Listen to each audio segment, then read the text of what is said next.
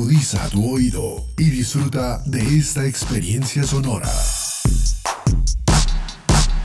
Este es un podcast Unal Radio.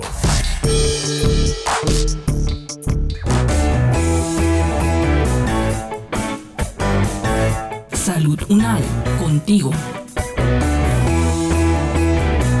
Escuchar, aprender y compartir información de calidad sobre bienestar.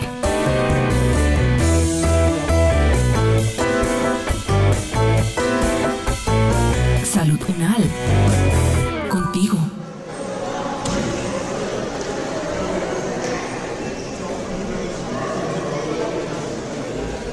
Buenos días, profe. Usted me citó para hablar de mi hijo Esteban. ¿Qué sucede? Buenos días, don Daniel. Sí, siéntese por favor cinco minuticos que ya van a empezar clases.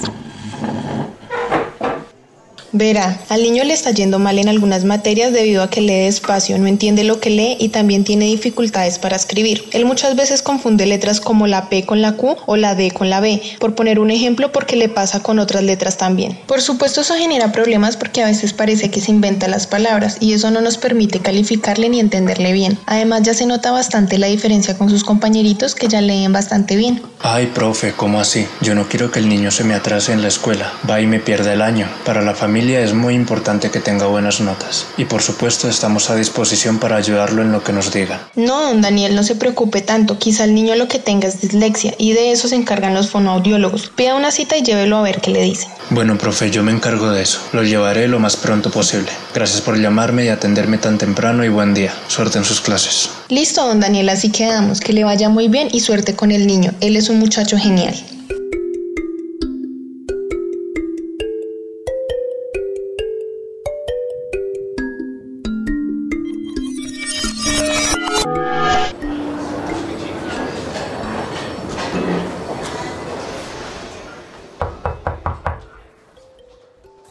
Señor Daniel. Por favor, siga y tome asiento.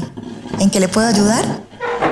Bueno, el motivo de esta consulta es porque en el colegio donde estudia mi hijo me dicen que cuando él está leyendo y escribiendo confunde las letras. Por ejemplo, la B con la D, la P con la Q. La profesora me dijo que podría ser dislexia. Mi hijo Esteban en este momento tiene 8 años y se encuentra en tercer grado. Me gustaría que usted nos diera su opinión acerca del concepto dado por la profesora. Señor Daniel, esa es una pregunta muy importante. Lo que me cuenta está relacionado con la confusión de letras en espejo, es decir, confusión de letras que tienen solo un rasgo gráfico que las diferencia y este se encuentra orientado hacia la derecha o hacia la izquierda, dependiendo de la letra como es el caso de las que confunde Esteban, P y Q, B y D. Sin embargo, contrario a la creencia en relación a que esto es una señal de dislexia, la evidencia nos muestra que muchos niños pasan por esta etapa, en las que tienen dificultad para establecer las diferencias entre estas letras. Esto ocurre entre los 5 y 8 años aproximadamente, así que de ningún modo podríamos dar un diagnóstico de dislexia para Esteban solo por esta característica que está presentando en la lectura y la escritura. Tendríamos que analizar otros aspectos. Ahora bien, sí es cierto que los niños con dislexia presentan de manera frecuente este tipo de errores. También me dijeron que cuando lee cambia unas letras por otras y distorsiona las palabras y otras veces parece que se inventa las palabras. Esta es una señal eh, de que la lectura no está siendo precisa y que aún Esteban no logra asociar las letras con sus respectivos sonidos. La falta de precisión en la lectura es una de las características de un tipo de dislexia que llamamos fonológica. No obstante, hay otro tipo de dislexia que es la dislexia de superficie. Esta se caracteriza porque los niños pueden leer con precisión, pero no consiguen automatizar la lectura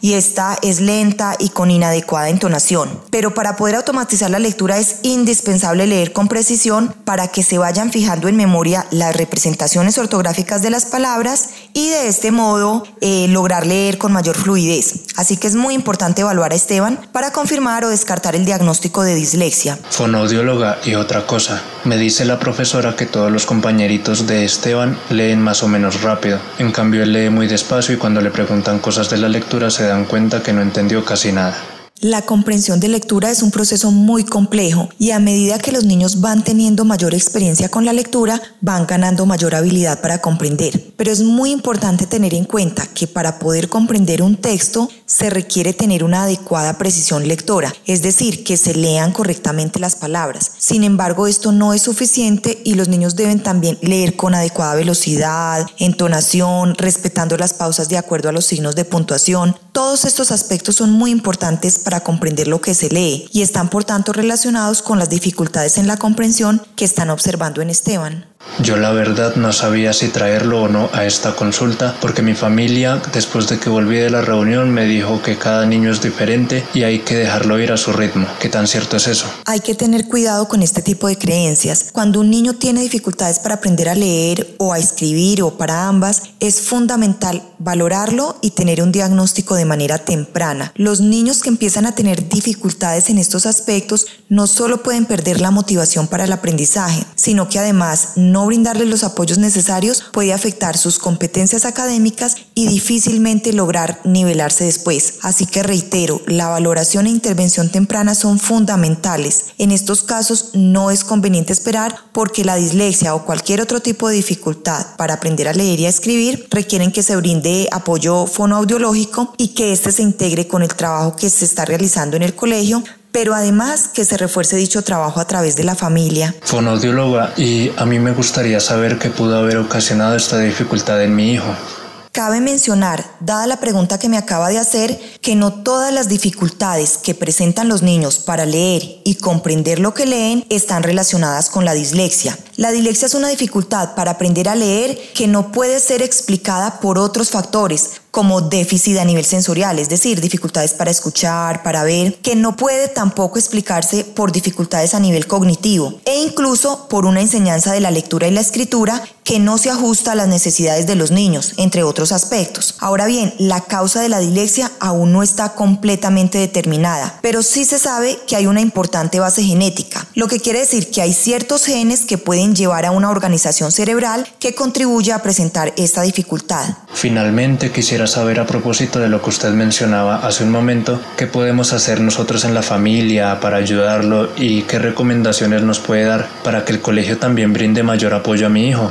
Claro que sí, dado que uno de los problemas más importantes que presentan los niños que tienen dificultades para aprender a leer y a escribir es la asociación de las letras con sus correspondientes sonidos, yo recomendaría que en principio se trabaje tanto en casa como en el colegio el establecimiento de estas relaciones. Una manera de hacerlo es a través de la lectura de cuentos. Hay cuentos que se pueden encontrar en internet que trabajan cada una de las letras y las asocian con nombres de animales. Con esto se le puede preguntar al niño acerca de los nombres de los animales que inician con la letra que tenemos como objetivo enseñar. Si él no logra identificar los nombres, el adulto se los puede mencionar y después de ello debe enseñar cómo suena esta letra. Por ejemplo, si nuestro objetivo es enseñar la letra S, debemos realizar el sonido de esta letra, que en este caso es pero también es conveniente enseñar los nombres de las letras. En este caso, decirle que esa letra que tiene este sonido se llama S. Esto es porque, si bien para la lectura es más importante conocer el sonido, para la escritura saber el nombre de las letras es muy relevante. Así que yo siempre sugiero trabajar tanto el sonido como el nombre de cada letra.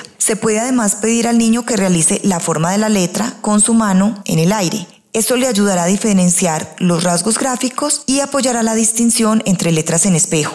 Bueno, en caso que no tengamos este tipo de cuentos que yo mencionaba, podemos ser creativos e inventar nosotros un cuento. Para el caso eh, de enseñar la letra S, nos podemos inventar un cuento de una serpiente que tiene un nombre que inicia con S. Por último, eh, se debe tener presente que a medida que se vayan afianzando estos conocimientos, se debe practicar diariamente lectura, empezando con tiempos cortos de entre 10 y 15 minutos. Pero es importante siempre seguir los intereses del niño, permitirle escoger lo que quiere leer de acuerdo a sus intereses. Otro aspecto importante es que durante la lectura debe contar con el acompañamiento de un adulto que lo guíe y acompañe en el proceso. Esto sin duda le ayudará a que vaya mejorando las habilidades lectoras. Gracias, fonodióloga, por responder mis preguntas. Me quedo más tranquilo, por supuesto que me comprometo a seguir trayendo al niño y hacer todas las actividades que nos recomendó.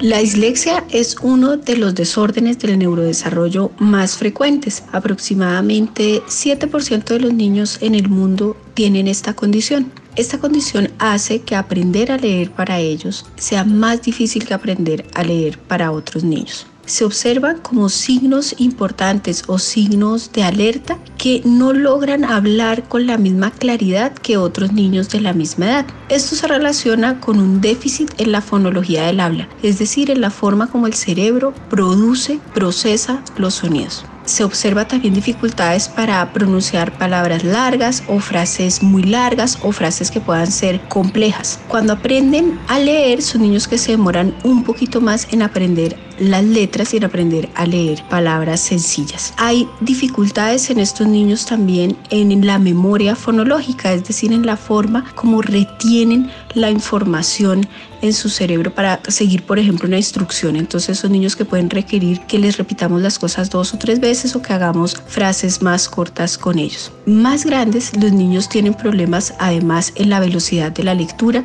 en leer palabras que no son frecuentes, en comprender muchas veces lo que leen por estas dificultades en la decodificación, en este reconocimiento lento o con errores. Cuando llegan estos niños a las escuelas muchas veces no se diagnostican a tiempo, lo que podemos observar y tener muy pendientes, maestros y padres, es el problema en aprender eso, el nombre y el sonido de las letras, en que aprendan a pronunciar o a leer palabras que son difíciles. Algunas veces confusiones entre el 6 y el 9, la B y la D, la P y la Q, confundir las letras en las palabras y problemas también para escribir. Muchas veces mm, se piensa que la dificultad de lectura se debe a un problema visual, pero se debe más a una dificultad fonológica. Pero estos niños son niños que escriben más lento, que tienen problema con la letra, que a veces les cuesta copiar del tablero y que tienen problemas para las rimas, para recordar algún tipo de canciones. Entonces es bien importante eso en los escolares. Y en los niños de bachillerato, pues uno ya empieza a ver esa dificultad en la producción de un texto complejo,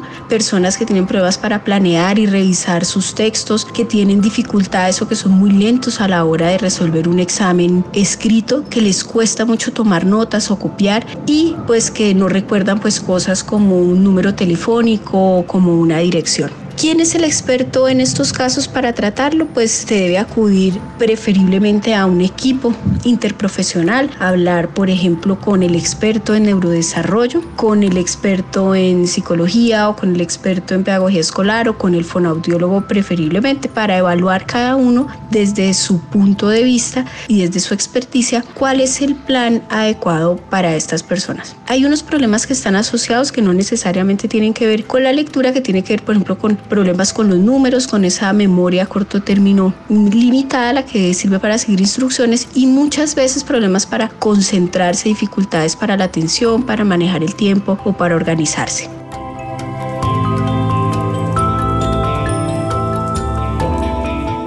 Es el momento de que cada uno desde sus hogares aporte en el cuidado de su salud y de su comunidad. Es tiempo de sumar. Este podcast contó con la dirección de María Luisa Cárdenas, profesora de la Facultad de Medicina de la Universidad Nacional de Colombia. Coordinación General, María Fernanda Lara Díaz. Investigación Periodística, Diego Fernando Godoy Garavito. Experta invitada, Diana Milena Ramírez Toro, fonoaudióloga. Con la actuación de Diego Fernando Godoy Garavito y Andrea Carolina Castellanos Forero. Producción sonora, Edgar Huasca.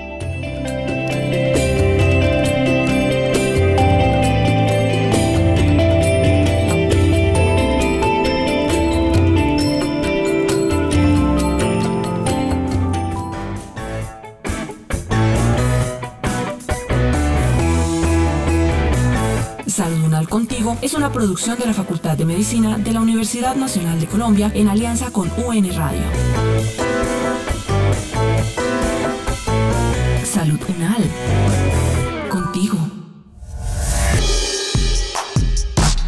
Opiniones aquí expresadas son de entera responsabilidad de sus autores y solo comprometen a los realizadores de este podcast. No representan necesariamente el pensamiento de la UN Radio ni la posición oficial de la universidad. Este y otros podcasts en nuestro sitio web podcastunradio.unal.edu.co. Universidad Nacional de Colombia, proyecto cultural, científico y colectivo de nación.